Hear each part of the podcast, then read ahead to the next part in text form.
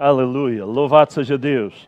Enquanto também as nossas crianças vão para o seu tempo, para o seu culto, nesta manhã nós queremos refletir um pouco sobre Isaías, a vida deste profeta, e o, o que vamos ter ali projetado é Santo, Santo, Santo, uh, é o Senhor dos exércitos, toda a terra está cheia da sua glória.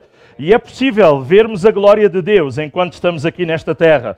Há pessoas cujos seus olhos estão em tantas outras coisas e não conseguem ver a glória, mas Deus quer que possamos focar-nos na glória de Deus. Então, queremos refletir sobre Isaías e a glória da presença de Yahweh, a presença do Senhor. Quando, nomeadamente na tradução de Almeida, revista e atualizada, encontramos a palavra Senhor toda em maiúsculas, refere-se ao nome próprio de Deus. Deus não é o seu nome, Deus é um título apenas, tal como Faraó era o título dos reis do Egito. Ah, Deus é um título referente à divindade, mas o seu nome é Yahweh ou Jeová. Ah, os judeus eles evitam pronunciar este nome, dada a reverência que querem ter em relação ao nome de Deus e não falhar. Mas é bom nós podermos chegar diante de Deus com reverência e dizer meu Pai, ou dizer Paizinho, Abba Pai, uh, ou Adonai é um outro nome que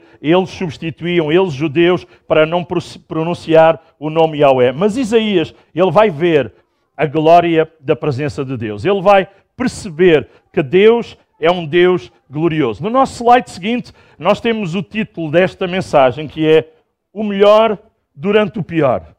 Durante um dos piores tempos da nação de Israel, algo que aconteceu repentinamente e que ninguém estava à espera, Isaías vai ter a sua melhor experiência com Deus. No meio do pior em termos sociais, Isaías vai experimentar o melhor em termos espirituais. E quando experimentamos o melhor de Deus e espiritualmente experimentamos Deus e vemos a sua glória, nós estamos prontos para enfrentar aquilo que possa ser pior em termos políticos, em termos sociais, até em termos económicos, porque a graça de Deus, a ajuda de Deus estará conosco. Uma grande pergunta que o slide seguinte tem é quem foi, quem era o profeta Isaías? E nos dois próximos uh, slides nós temos alguma informação que com a ajuda da multimédia eu vou, eu vou ler para que todos possam uh, ouvir e percepcionar, mesmo aqueles que tenham dificuldade de ler um bocadinho à distância. Era filho de Amós, não o profeta Amós. Há vários Amós, uh, e o seu pai era este o seu nome, e o livro de Isaías foi escrito quando este estava em Jerusalém, a capital do reino do sul. Já nesta altura do ministério do profeta Isaías, a nação estava dividida em duas partes. Ao norte, dez tribos, cuja capital era Samaria, e essas dez tribos eram denominadas Israel.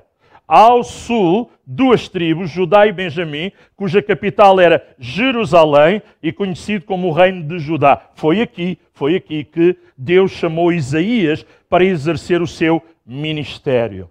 O profeta exerceu o seu ministério por um período de mais de 40 anos, já devia estar um bocadinho mais velho nos últimos tempos do seu ministério, mas Deus chamou e ao longo de várias décadas, lá está ele, servindo e proclamando a mensagem de Deus. Durante os reinados do rei Uzias, do rei Jutão, do rei Acaz e do rei Ezequias, ele lá esteve durante quatro reinados. E ele foi contemporâneo de dois outros profetas: Oseias, que pregou lá no Reino do Norte para as dez tribos, e também do profeta Miqueias. Segundo slide, com a última informação sobre o profeta, a esposa de Isaías é mencionada como a profetisa. Aleluia! Parece que os dois estavam numa sintonia profética e na tradução da Bíblia para todos diz exatamente isso de uma forma ainda mais explícita. Ele teve dois filhos, nomes difíceis de pronunciar, mas estes nomes eram proféticos e significavam acontecimentos que iriam afetar, que iriam atingir este reino do sul ou o reino de Judá. Acreditava-se que Isaías provinha de uma família influente em Jerusalém, era um homem culto, familiarizado com a realeza, era um conselheiro real também, não só um profeta, mas um conselheiro real, e segundo a tradição, e há muitas ideias aqui, nomeadamente alguns livros apócrifos, mas também alguns escritos judaicos, uh, falam de que Isaías morreu cerrado ao meio por ordem deste rei ímpio, Manassés, considerado um dos piores reis de todo Israel e que era filho de Ezequias. Então, ah, quando lemos Hebreus capítulo 11 e diz que pela fé alguns foram cerrados ao meio, ah, acreditamos que está a confirmar exatamente esta ideia, nomeadamente do profeta Isaías e eventualmente de outros que foram fiéis ao Senhor. Isaías é um livro fantástico. Conhecemos muito bem o capítulo 6, o capítulo 53. Hoje vamos pensar um bocadinho no capítulo 6, mas é um livro que no total tem 66 livros. Alguém disse que é a Bíblia em miniatura, porque os primeiros 39 livros que hoje, ah, num vídeo que vamos ver, ah, vamos ver que representam um bocadinho mais a Antiga Aliança e os últimos 27 livros que não vamos ver hoje, mas têm uma outra perspectiva sobre a esperança, a restauração, aquilo que Deus tem para o futuro. Então, vamos ver este, este vídeo. Uh, é um vídeo de 7 minutos e pouco, mas com alguma informação muito interessante que talvez alguns irmãos nunca uh, ouviram. É de um, de um projeto chamado, chamado Bible Project, que tem informação sobre todos os livros da Bíblia. Se você for à internet ou for ao YouTube e colocar Bible Project e colocar Isaías ou Jeremias ou outro qualquer livro, vai encontrar este tipo de informação muito agradável graficamente e com informação muito preciosa. Então, vamos lá, se podemos. O livro do profeta Isaías. Isaías viveu em Jerusalém na segunda metade do período do reino de Israel. E ele falou em nome de Deus para os líderes de Jerusalém e Judá. Ele falou primeiramente sobre o julgamento de Deus. Ele advertiu os líderes corruptos de Israel que a sua rebelião contra a aliança deles com Deus teria um custo. Que Deus usaria os grandes impérios da Assíria e depois da Babilônia para julgar Jerusalém, se eles persistissem na idolatria e na opressão dos pobres. Mas esse anúncio foi combinado com uma mensagem de esperança. Isaías acreditava profundamente que um dia Deus cumpriria todas as promessas da aliança, que ele enviaria um rei da linhagem de Davi para estabelecer o reino de Deus. Lembre-se de 2 Samuel 7, que ele iria liderar Israel em obediência a todas as leis da aliança feitas no Monte Sinai. Lembre-se do capítulo 19 de Êxodo. E tudo isso aconteceu para que a bênção e a salvação de Deus fluíssem para todas as nações, como Deus prometeu a Abraão em Gênesis, capítulo 12. E é essa esperança que compeliu Isaías a falar contra a corrupção e a idolatria de Israel. Agora, o livro tem um conceito literário bastante complexo, mas há uma maneira simples de ver como tudo se encaixa. Os capítulos de 1 a 39 contêm três sessões grandes que desenvolvem o aviso de Isaías sobre o julgamento de Israel. E tudo isso culmina em um evento no final do capítulo 39, a queda de Jerusalém e o exílio do povo para a Babilônia. Mas nos capítulos 1 a 39 há também uma mensagem de esperança de que, após o exílio, as promessas da aliança de Deus seriam cumpridas. E os capítulos 40 a 66 retomam a promessa de esperança e a desenvolvem ainda mais. Nesse vídeo, vamos nos concentrar nos capítulos de 1 a 39. A primeira parte principal focaliza a visão de julgamento e esperança de Isaías para Jerusalém. E começa quando Isaías acusa os líderes da cidade de rebelião da aliança, idolatria, injustiça. E Deus diz que ele vai julgar a cidade, enviando as nações para conquistar Israel. Isaías diz que isso será como um fogo purificador que queima tudo o que é inútil em Israel, a fim de criar uma nova Jerusalém, que é povoada por um remanescente que se arrependeu e se voltou para Deus. E Isaías diz que é quando o reino de Deus virá e todas as nações virão ao templo de Jerusalém e aprenderão a justiça de Deus, trazendo uma era de paz e harmonia universal. Agora, esse é o enredo básico do antigo julgamento purificador de Jerusalém na Nova Jerusalém. Isso será repetido várias vezes ao longo do livro, sendo preenchido com detalhes cada vez maiores. Assim, no centro dessa sessão está a grande visão de Deus sentado em seu trono, no templo. E ele está cercado por essas criaturas celestiais que estão gritando que Deus é santo, santo, santo. Isaías percebe de repente o quão corrupto ele e o seu povo Israel são.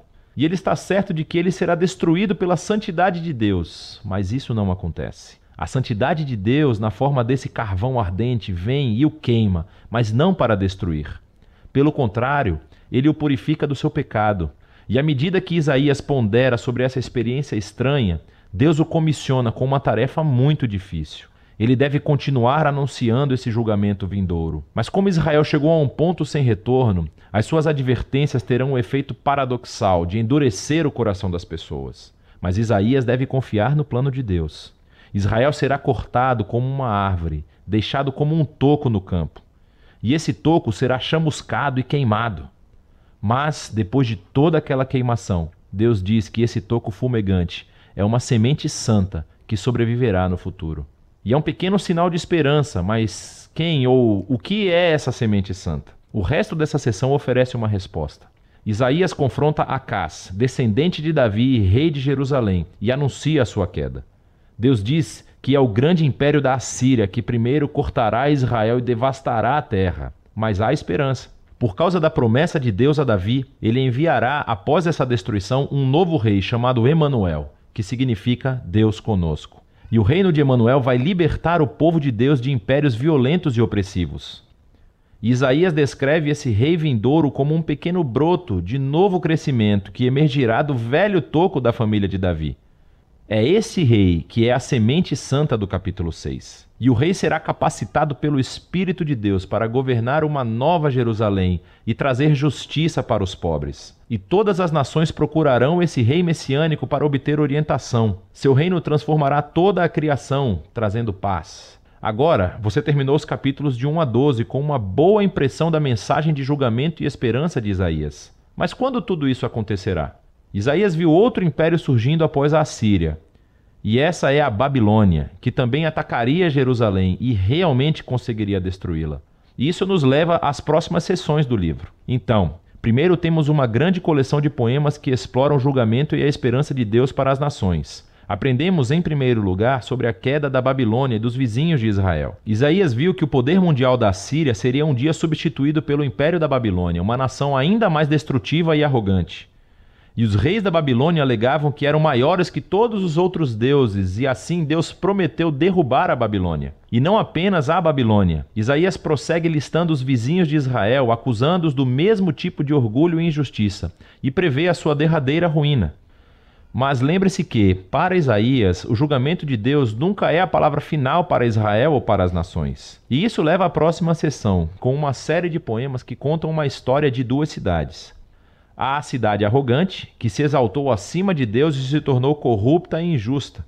Essa cidade é um arquétipo da humanidade rebelde e é descrita com uma linguagem emprestada das descrições anteriores de Isaías sobre Jerusalém, Assíria e Babilônia, todas juntas. Essa cidade está destinada à ruína e um dia ela será substituída pela nova Jerusalém, onde Deus reina sobre uma humanidade redimida de todas as nações e não há mais morte ou sofrimento. Esses capítulos são o clímax dessa sessão e mostram como a mensagem de Isaías apontava para muito além do seu próprio dia. Foi uma mensagem para todos os que estão esperando por Deus para trazer a sua justiça sobre reinos violentos e opressivos e trazer seu reino de justiça e paz e cura em amor.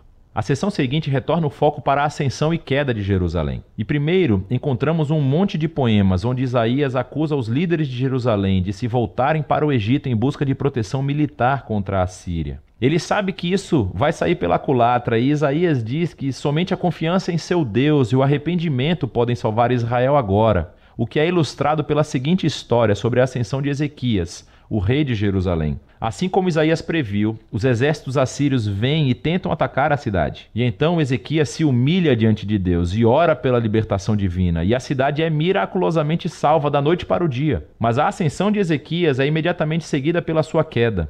Então ele hospeda uma delegação da Babilônia e tenta impressioná-los, mostrando tudo no tesouro e no templo e os palácios de Jerusalém. É claramente um esforço para fazer outra aliança política para obter sua proteção. Isaías ouve sobre isso e ele confronta Ezequias por sua loucura. E ele prevê que esse aliado um dia o trairá e retornará como inimigo para conquistar Jerusalém. E sabemos em 2 Reis, capítulos 24 e 25, que Isaías estava certo. Mais de 100 anos depois, a Babilônia se voltaria contra Jerusalém, viria e destruiria a cidade, seu templo, e levaria os israelitas para o exílio na Babilônia. E assim, todas as advertências de Isaías sobre o julgamento divino dos capítulos de 1 a 39 levam a esse momento. Ele mostrou ser um verdadeiro profeta, porque tudo aconteceu como ele disse. Mas lembre-se, o propósito do julgamento de Deus era purificar Jerusalém e trazer a semente santa e o reino messiânico sobre todas as nações. E é essa esperança que é explorada na próxima parte do livro. Mas por enquanto, é disso que se tratam os capítulos de 1 a 39 de Isaías. Amém. Quando nós pensamos neste livro de Isaías, eu acho que os irmãos ouviram informações muito importantes, bem ilustradas, que nos ajudam a ter uma panorâmica interessante. Ah, a nação, o povo de Deus, a igreja daquele tempo estava a afastar-se da essência e da verdade. E Deus advertiu e levantou profetas para que o povo voltasse para Deus e não fizesse alianças com outros povos, mas renovasse a aliança com Deus, de, de proximidade, de, de santidade, e, e, muitas vezes o povo uh, voltou e esteve fora. Uh, tudo à nossa volta, hoje, está a mudar rapidamente, como naquela altura havia mudanças iminentes que estavam a ser anunciadas, umas e outras que já estavam a acontecer. Nós vivemos hoje, eh, hoje nos nossos dias, 2022, 2023, onde estamos agora, eh, vivemos uma situação social que está para além dos bons tempos que alguns de nós achamos que já vivemos e tivemos a oportunidade de desfrutar. Parece que tudo hoje está preso por alfinetes em tantas áreas da vida, em tantas áreas da sociedade, em tantas áreas da política. E se nós fizermos uma breve análise à situação global do nosso mundo, nós veremos que a situação geral reflete uma ampla crise. Um, crise que é verdadeiramente preocupante. Alguns não estão tão preocupados assim e até vivem um bocadinho alienados. Outros preocupam-se demais. Mas, como cristãos, devemos perceber a realidade à nossa volta, mas colocar os nossos olhos naquele que está sentado no trono. Naquele que ah, não ocupa. O trono de Deus não é um trono vazio, é um trono ocupado. Tem um rei que reina. E, como diz o Evangelho de São Mateus, fala de um novo rei de um novo reino. E, e, não o reino terreno, mas um reino celestial. E estes tempos que nós estamos a viver, sem dúvida que eles são tempos que devem chamar a atenção da igreja. Como igreja, devemos estar atentos aos tempos e às estações que estamos a viver e reorientar a nossa vida em função de várias premissas e de vários desafios que a própria palavra de Deus tem para nossa uh, para o nosso tempo, para a nossa contemporaneidade. Há uma expressão da Escritura que diz que toda a criação geme. Estamos num tempo do gemer da criação. O mundo está a sofrer em termos uh, climáticos, em termos uh, da própria economia. As famílias estão a sofrer, há jovens a sofrer. Parece que há uns anos atrás não se falava tanto de jovens em situações limite em várias áreas da sua vida, das suas emoções, mas este é um sofrimento que muitas vezes nem sequer se expressa exteriormente. É um sofrimento que consome por dentro, por causa da perda de valores, da perda de absolutos. Hoje vivemos numa época de que tudo é relativo, a verdade já não é um absoluto. Tu tens a tua verdade, eu tenho a minha verdade, ele tem a sua verdade, mas na realidade Deus deixou-nos a verdade da sua palavra. E ele diz que estas palavras são fiéis e verdadeiras, dignas de toda a aceitação e dias em que também a perda da segurança, a perda da esperança, o relativismo tem conseguido piorar o que já estava difícil. Estamos num novo ano, mas eu gostava da parte de Deus, da Sua palavra, animar-vos e dizer-vos alguma coisa importante. Existe um tipo de mudanças que a sociedade precisa.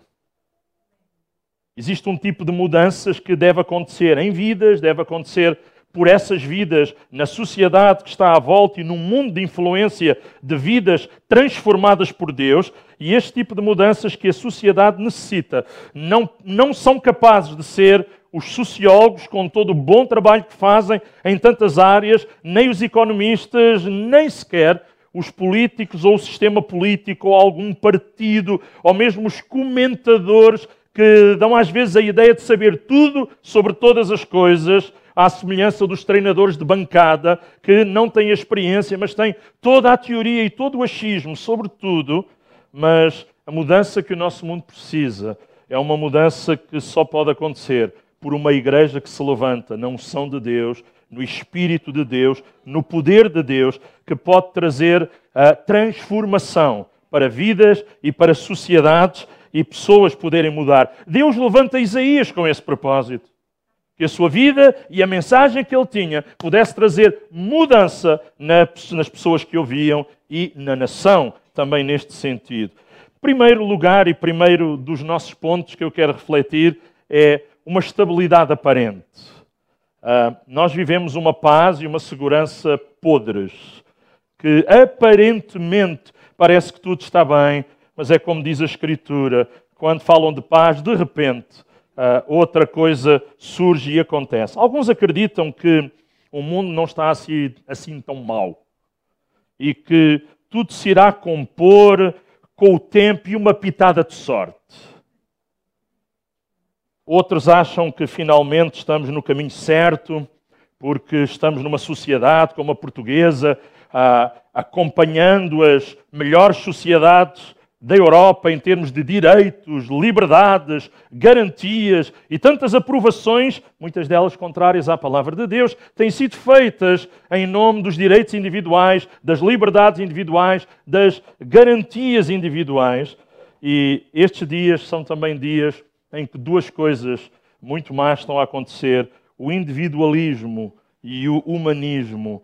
Uh, o homem à procura de solução no homem ou dentro de si, e, e cada um por si às vezes, e as pessoas, em vez de se voltarem para Deus, estão a voltar-se para outros lados. Lembro no vídeo que estávamos a ver, eles voltaram-se para o Egito, voltaram-se para a própria Babilónia, e Deus queria que simplesmente o povo se voltasse para Ele.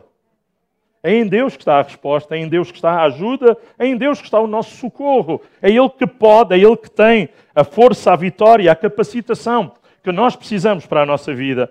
No tempo de Isaías, o povo estava a viver tempos aparentemente estáveis. Ele exerceu o seu ministério, profetizou durante o tempo de vários reis, conforme nós podemos ver, mas no tempo de um rei em específico, o povo e a nação estava num tempo fantástico. 52 anos do melhor que a nação já havia experimentado desde o reinado de Salomão, agora com o rei Uzias. 52 anos de governação fantástica e Uzias foi mesmo um dos melhores e mais importantes reis de Judá. Ele começou a reinar com 16 anos, no lugar do seu pai, governou 52, consolidou a posição do reino de, de Judá, as rotas comerciais, os portos marítimos, eles dominavam, tinham toda esta exploração uh, comercial também ele era um estratega bélico em, em termos de, de guerra, renovou o exército. Diz a Bíblia que ele inventou armas estratégicas e também estratégias militares novas que não eram usadas até então. E tinha um exército, diz a Bíblia, de 307.500 homens. É um número significativo.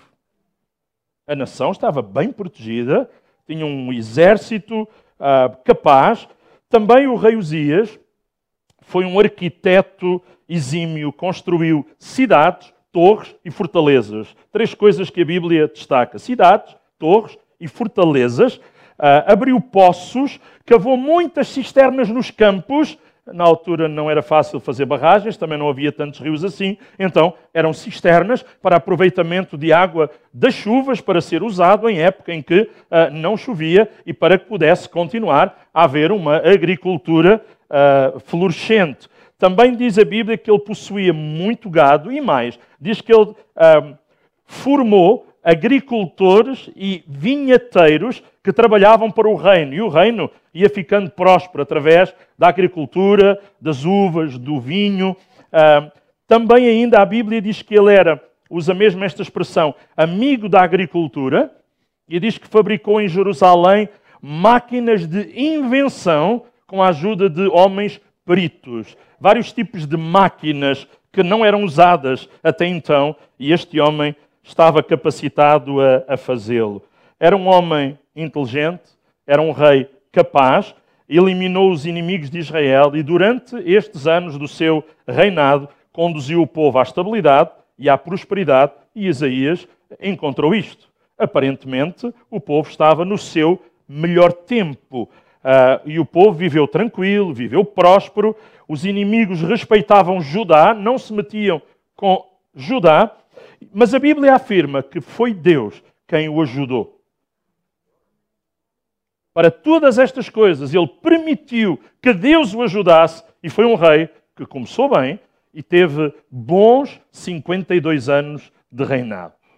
Porém, algo aconteceu num determinado momento da sua vida, fruto dos triunfos que lhe conferiram muito respeito, muita posição, muita autoridade, muito poder, muita riqueza, ele encheu-se de orgulho, de altivez, de arrogância, e ele foi ao templo e exigiu fazer alguma coisa que Deus tinha dito que não competia aos reis fazer, mas exclusivamente aos sacerdotes. Ele disse: Eu sou muito mais importante que os sacerdotes, já conquistei tanto, a nação deve tanto a mim, eu não tenho que prestar contas a ninguém, faço o que eu quiser. Significa que nem a Deus ele estava a prestar contas porque Deus tinha dito como é que as coisas deviam ser feitas. Então ele foi ao templo, exigiu ministrar como sacerdote, tentou oferecer incenso no altar, um direito, volto a frisar, que tinha sido conferido exclusivamente aos sacerdotes mas que ele quis reivindicar para si. E por causa disto, diz a Escritura em 2 de Reis 15, em 2 de Crónicas 26, que ele contraiu lepra e foi forçado a viver isolado.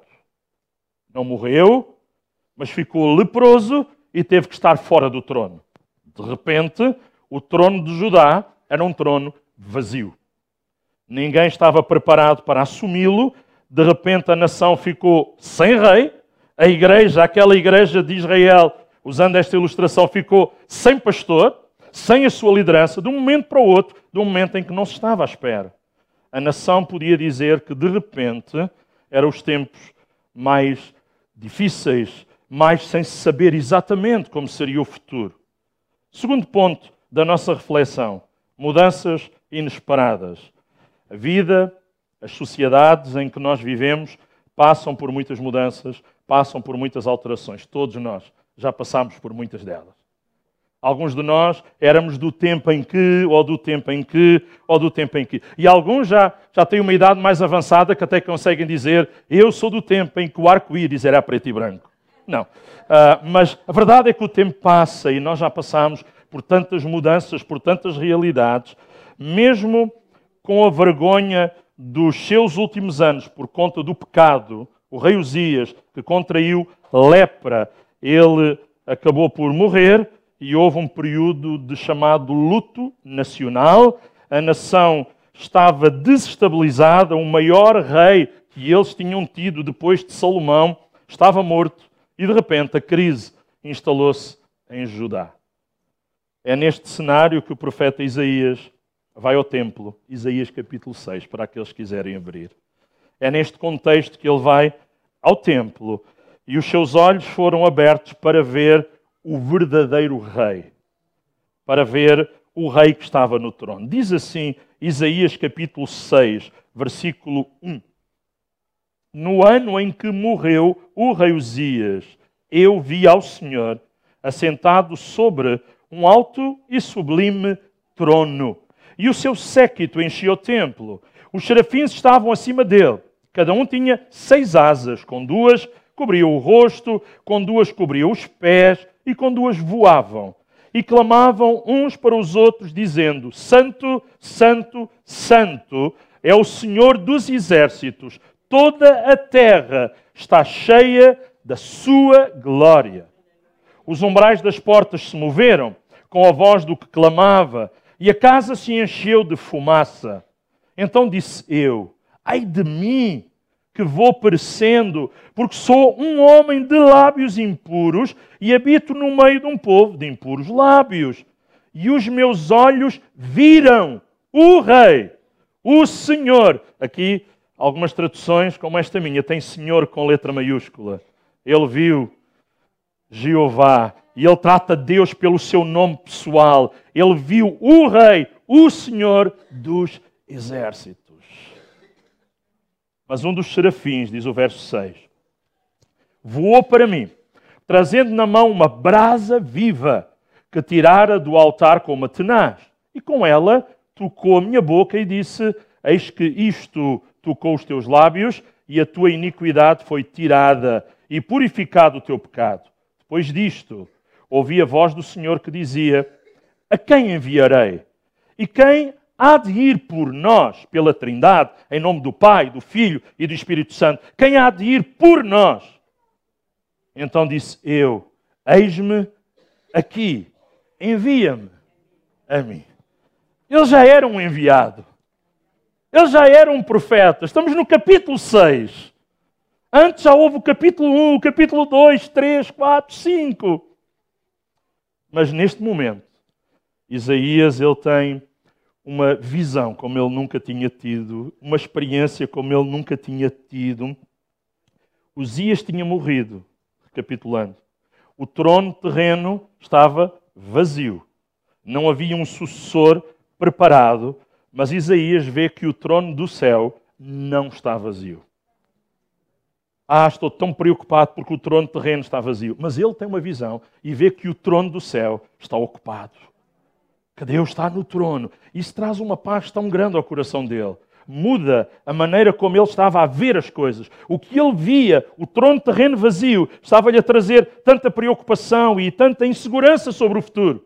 Mas quando ele tem uma tangibilidade da glória de Deus, da presença de Deus, e ele vê o trono celestial que tinha Deus sentado no trono, ele fica em paz. Ele sabe que Deus está no controle. Uh, não aconteceram de imediato todas as coisas, mas Deus usou para que coisas grandes pudessem acontecer. Então ele diz isto no ano em que morreu o rei Uzias. Eu vi ao Senhor. E acabou por coincidir uh, com o ano mais marcante da vida do profeta. Então, este ano que foi o pior em termos políticos, em termos sociais, em termos de instabilidade, foi o melhor em termos espirituais para a vida deste profeta. Já era um homem de Deus, já era um profeta. Já tinha dito uma vez: Senhor, estou aqui, usa-me e envia-me. Mas agora ele está disposto como nunca antes estava. Ele agora tem uma visão como ele nunca antes tinha tido. E isto mudou mesmo a sua forma e a sua maneira de exercer o ministério ao qual Deus o chamou. E quando nós uh, lemos na Bíblia e percebemos isto, percebemos que esta morte de um rei coincide com o melhor da experiência da vida deste profeta, nós percebemos que não é algo humano que possa ser feito. Só Deus pode fazer isto. Só uma visão da sua glória, só uma percepção de que Ele está no trono, de que Ele está no controle, nos pode dar esta, esta esperança, esta mudança, esta nova visão para encarar o futuro.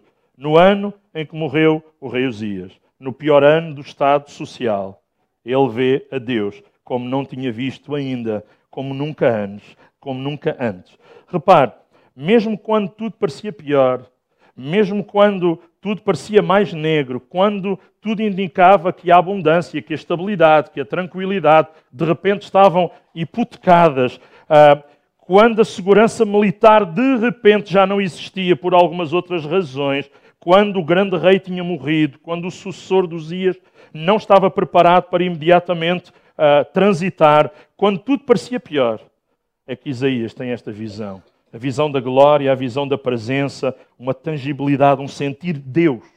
E sentir que Ele está lá e que Ele controla, que Ele dirige, que nós não somos vítimas do acaso, vítimas das circunstâncias, vítimas daquilo que são as escolhas terrenas de quem governa. Estamos nas mãos de Deus, que guia, que controla, que toma conta de nós. Irmãos, o que é que nós podemos dizer para nós hoje, à luz destes princípios que emanam deste texto. Uma das coisas é que este pode ser um tempo de transição na tua vida, na nossa vida, na vida da igreja, nesta nação, apesar de todas as coisas negativas, o positivo de Deus, a expectativa do que Deus vai fazer, porque sabemos que Ele está, está vivo, está lá, está operante. Uh, irmãos, é que na medida que buscamos a Sua presença, Deus também se vai revelar. Olha, Isaías no meio do pior, onde é que ele vai? Ele vai à casa de Deus, ele vai ao templo. E é na sua casa, é na sua presença que nós podemos encontrar esta revelação de Deus, esta iluminação do Espírito Santo para as nossas vidas. Eu não sei por quais situações difíceis, por quais situações difíceis cada um daqueles que estamos aqui está a passar. Eu não sei até se o diabo segredou ao coração, ao ouvido de alguém que 2023 vai ser o teu pior ano. Ele gosta de desanimar. É o trabalho dele. Ele veio para matar, roubar e destruir. Ele quer matar a alegria, matar a esperança, roubar todas as coisas boas que temos e destruí-las.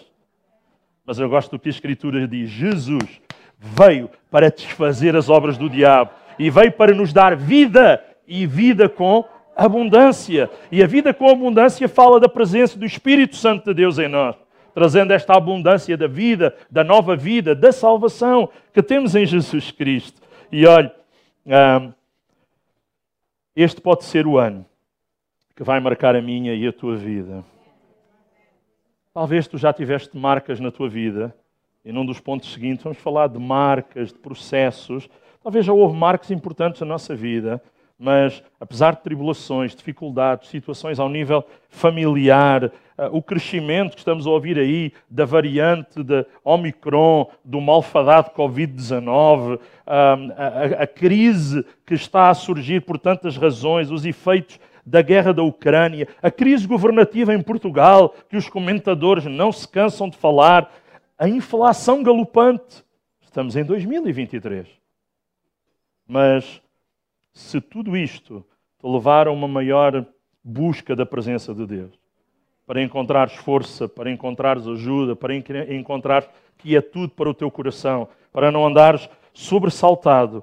A verdade é que a Bíblia diz que o povo de Deus, ou para o povo de Deus, há uma esperança, há um futuro glorioso para aqueles que buscam o Senhor. Por isso, prepara-te para entrares nesta perspectiva correta, nesta etapa da tua vida espiritual, neste novo ano 2023. E no nosso terceiro ponto é nós pensarmos sobre alguma coisa fantástica que Deus tem, o melhor de Deus.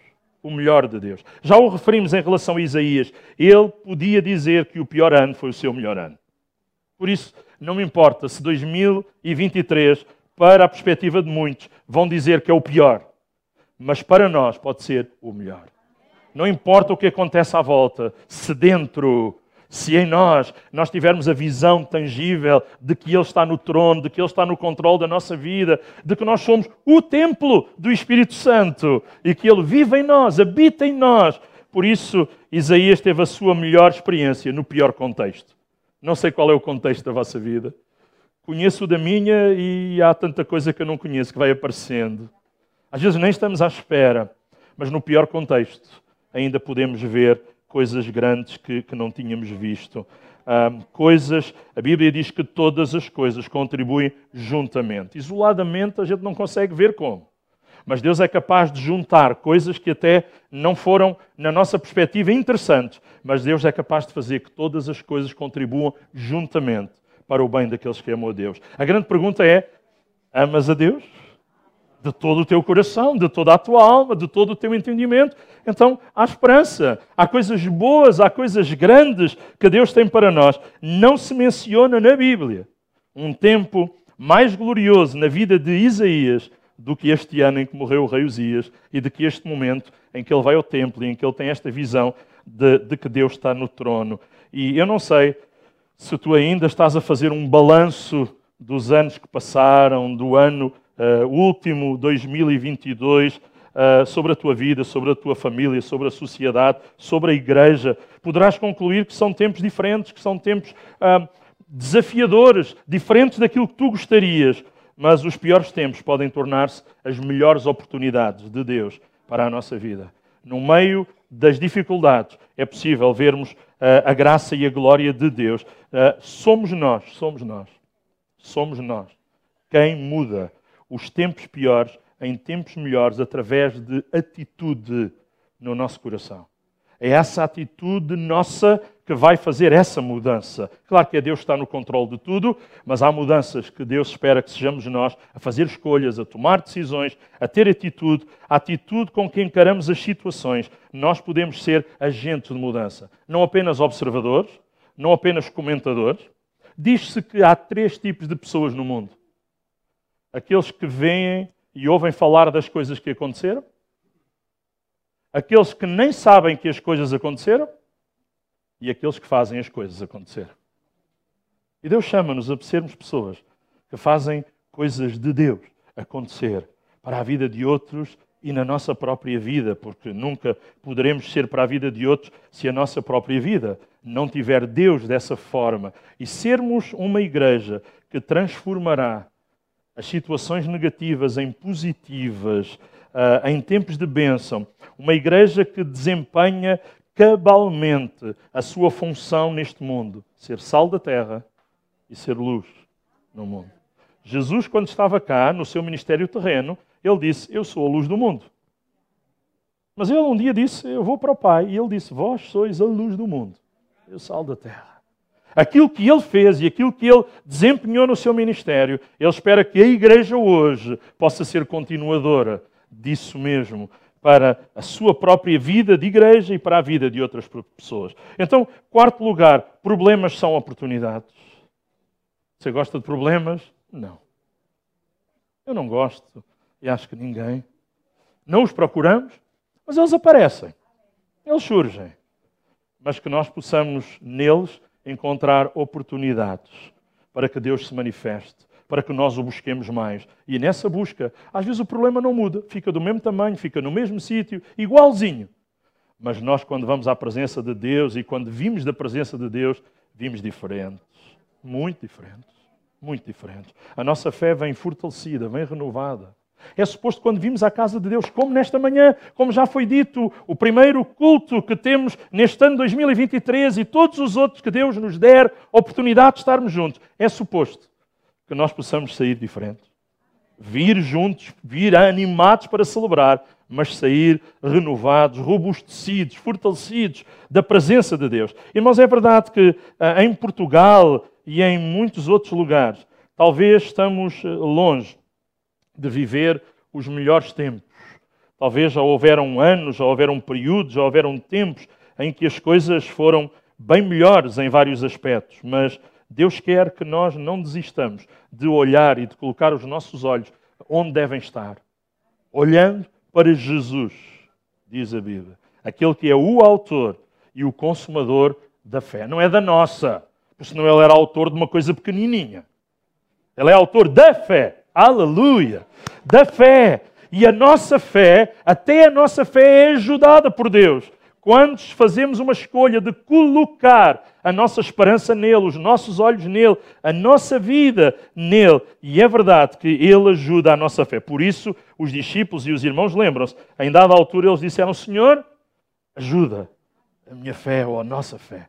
E a nossa fé pode ser ajudada por ele se tu precisas que a tua fé seja ajudada por Deus neste ano 2023, não há coisa que Deus mais queira do que ajudar a nossa fé, para que ela seja uma fé forte. E estamos a entrar num ano novo e eu espero com, com alguma expectativa, apesar de tudo. Apesar de tudo, com alguma expectativa. Bom, alguns entram com uma expectativa de dizer: Este é o ano em que eu vou pedi-la em casamento. Este é o ano em que eu vou casar. Este é o ano em que vai nascer, este é o ano em que isto ou aquilo. Apesar de coisas difíceis à nossa volta, ainda precisamos ser pessoas que conseguem, das pequenas coisas, tirar ah, entusiasmo e alguma expectativa. Ah, que não sejamos cristãos que veem sempre o copo meio vazio. Mas se ele está meio, vamos tentar vê-lo meio cheio. Falando de uma realidade, está meio. Mas na expectativa diz que isto vai encher. Aleluia. Eu vou trabalhar para que não vaze, mas para que encha. Isto tem que ser a nossa vida, este cálice, este copo. Irmãos, precisamos avançar com uma atitude de esperança, com uma atitude de confiança em Deus. Não nos homens, não que é a política que vai mudar isto, mas que venha o que vier, que aconteça o que acontecer, nós estamos nas mãos de Deus e de que o nosso Deus está centrado no trono.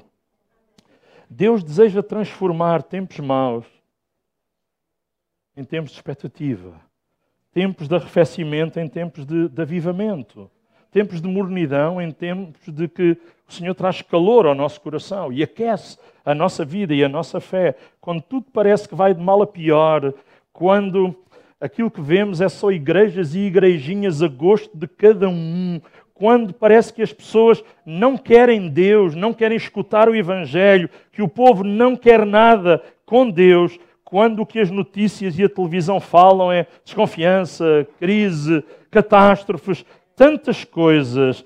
Irmãos, eh, aumentos dos bens essenciais, aumentos da carga fiscal, aumentos disto, e nós ficamos às vezes desanimados. E agora? A igreja tem que se levantar e dizer: Este é o nosso tempo, este é o nosso ano. E os últimos tempos, antes da volta de Jesus, claramente, são tempo da igreja. São tempos trabalhosos, mas são os tempos da igreja. Que Deus quer usar a igreja, que Deus quer nos ajudar a perceber, independentemente do ano terminar em três, ou quatro, ou dois, uh, nós queremos vivê-lo com entusiasmo. Uh, em atletismo, quando, se, quando o atleta se apercebe que está quase a chegar à meta, na reta da meta, ele vai dar o máximo. E se estivermos em automobilismo, igual. E se estivermos a falar de futebol e as equipas estão empatadas e faltam cinco minutos, vão dar o máximo a ver se conseguem virar o resultado. Estamos nos últimos tempos da vida da igreja na terra.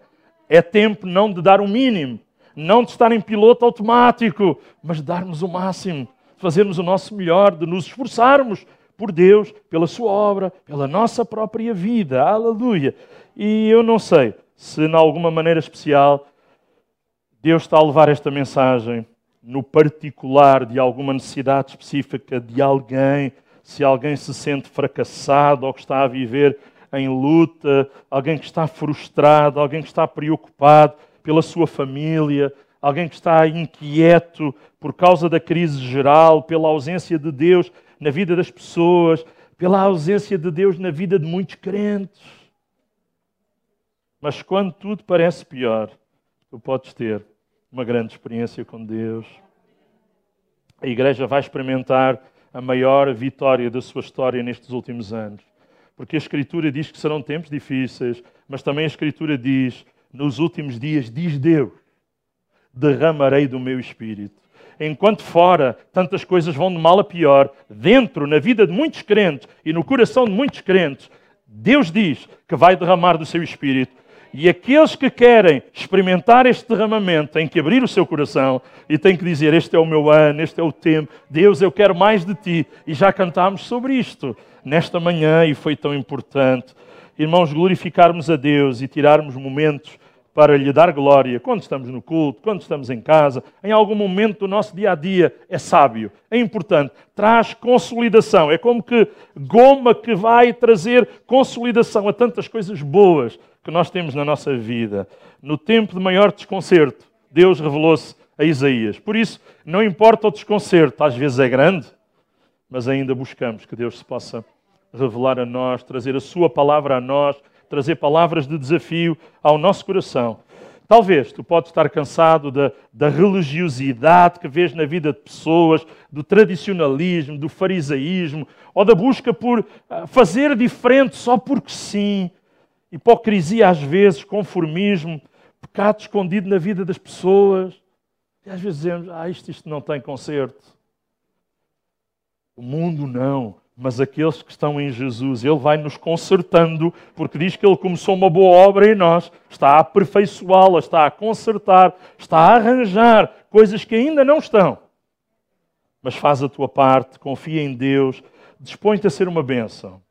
Neste ano 2023, dispõe-te a ser uma testemunha. Uma testemunha nas mãos de Deus, a trabalhar para a implantação do reino de Deus no coração das pessoas. Um tempo novo um ano novo requer atitudes novas. Há pessoas que dizem, ok, vamos continuar a fazer da mesma maneira, mas vamos esperar resultados diferentes. Não, não vão acontecer resultados diferentes se nós continuamos a agir da mesma forma. Queremos agir de uma forma nova, mais dedicada, mais apaixonada, mais ligada a Deus. Irmãos, se tu queres ser um instrumento nas mãos de Deus, então é hora de voltar a cassete que está na nossa cabeça. Alguns ainda são do tempo das cassetes.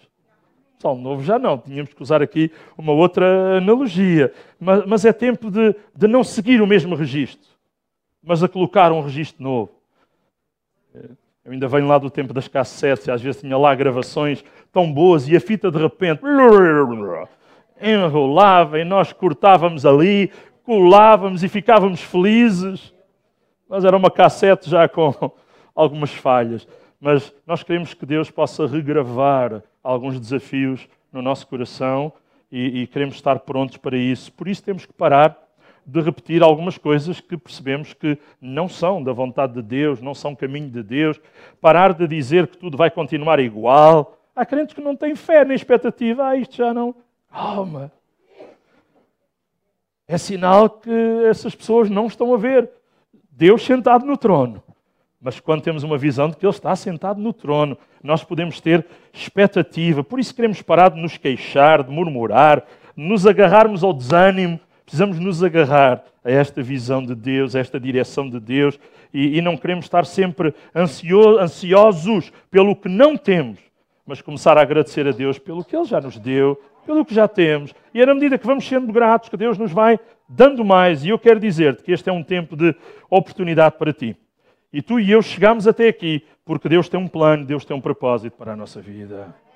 Deus tem um plano e Deus tem um propósito para a nossa vida e tu não tens a vida que tens por casualidade ou por azar, mas porque Deus uh, te dá a vida e tem sustentado a tua vida e chegaste até aqui por um propósito. Há algo de Deus para ti, para mim. Há algo de Deus para nós. Deus quer usar-nos. Estamos aqui. Deus quer revelar-nos a sua glória e até, e até revelar-nos coisas grandes e firmes que nós ainda não conhecemos. Clama a mim e responder-te-ei e anunciar-te-ei coisas grandes e firmes que não sabes. Ah, mas eu já sou crente. Eu, pelo menos, já. Desde 1976 já sei quase tudo. Quase tudo mas não tudo. Há tanta coisa que não sei, há tanta coisa que não sabemos. E estão aqui irmãos que, se calhar, aceitaram Jesus ainda anos antes de eu ter feito. Queremos que Deus nos renove, não queremos ficar cristalizados, queremos continuar macios, moldáveis, trabalháveis pelo Espírito Santo em nossa vida. E para chegarmos à nossa conclusão, quinto lugar, processos, eventos e marcos. Processos. Nossa vida é um processo. Mas nós precisamos também de eventos na nossa vida e precisamos de alguns marcos.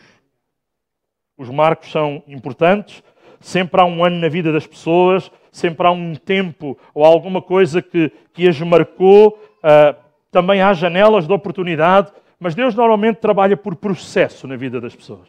Gostávamos de ver logo as coisas acontecerem. Sou só eu, peço desculpa. Gostávamos de orar hoje e ter tido a resposta ontem.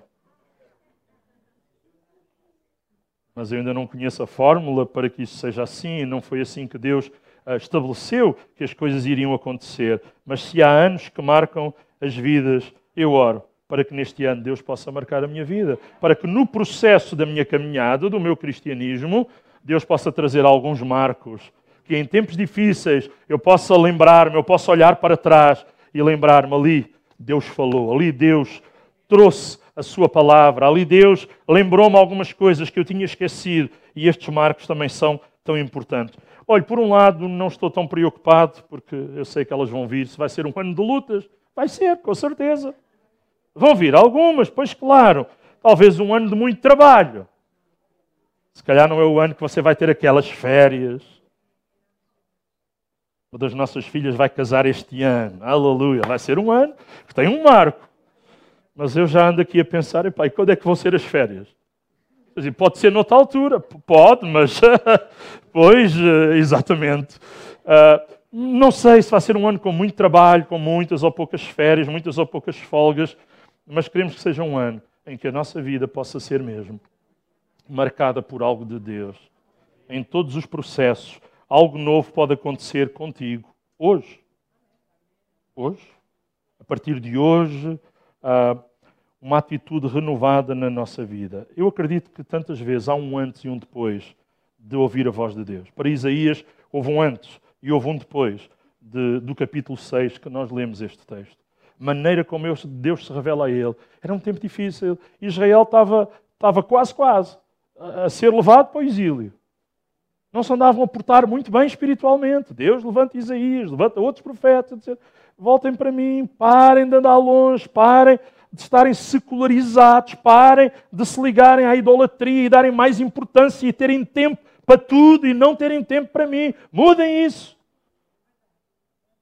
E os tempos de hoje não são assim tão diferentes neste sentido.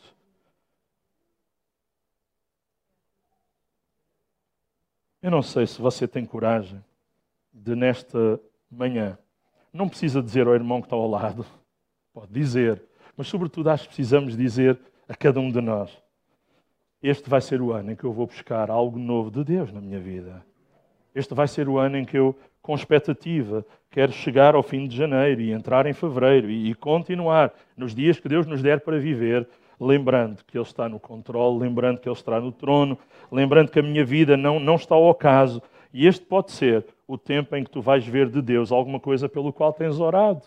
Ou estás a orar, ou desejas que Deus possa acontecer. Irmãos, cantar no meio dos problemas, dizer aleluia mesmo quando os nossos olhos estão a ver gigantes.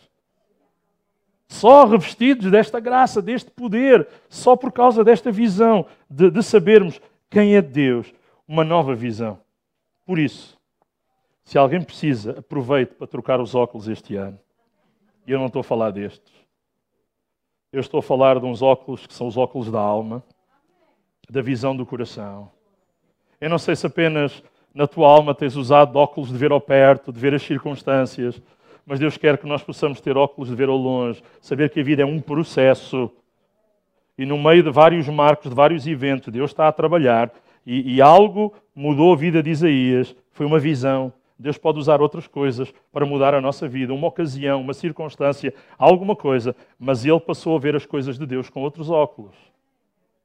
Eu não sei se ele usava óculos destes, e não estamos a falar deles, mas estou a falar da visão com que ele via a vida e via as circunstâncias. Enquanto nosso grupo de louvor sobe, eu gostava de ainda, ainda, trazer um desafio, uma aplicação daquilo que nós estamos a falar. Nós precisamos de um novo foco diante de tudo aquilo que está diante de nós. Irmãos, precisamos da glória de Deus, precisamos estar dispostos a servir a Deus.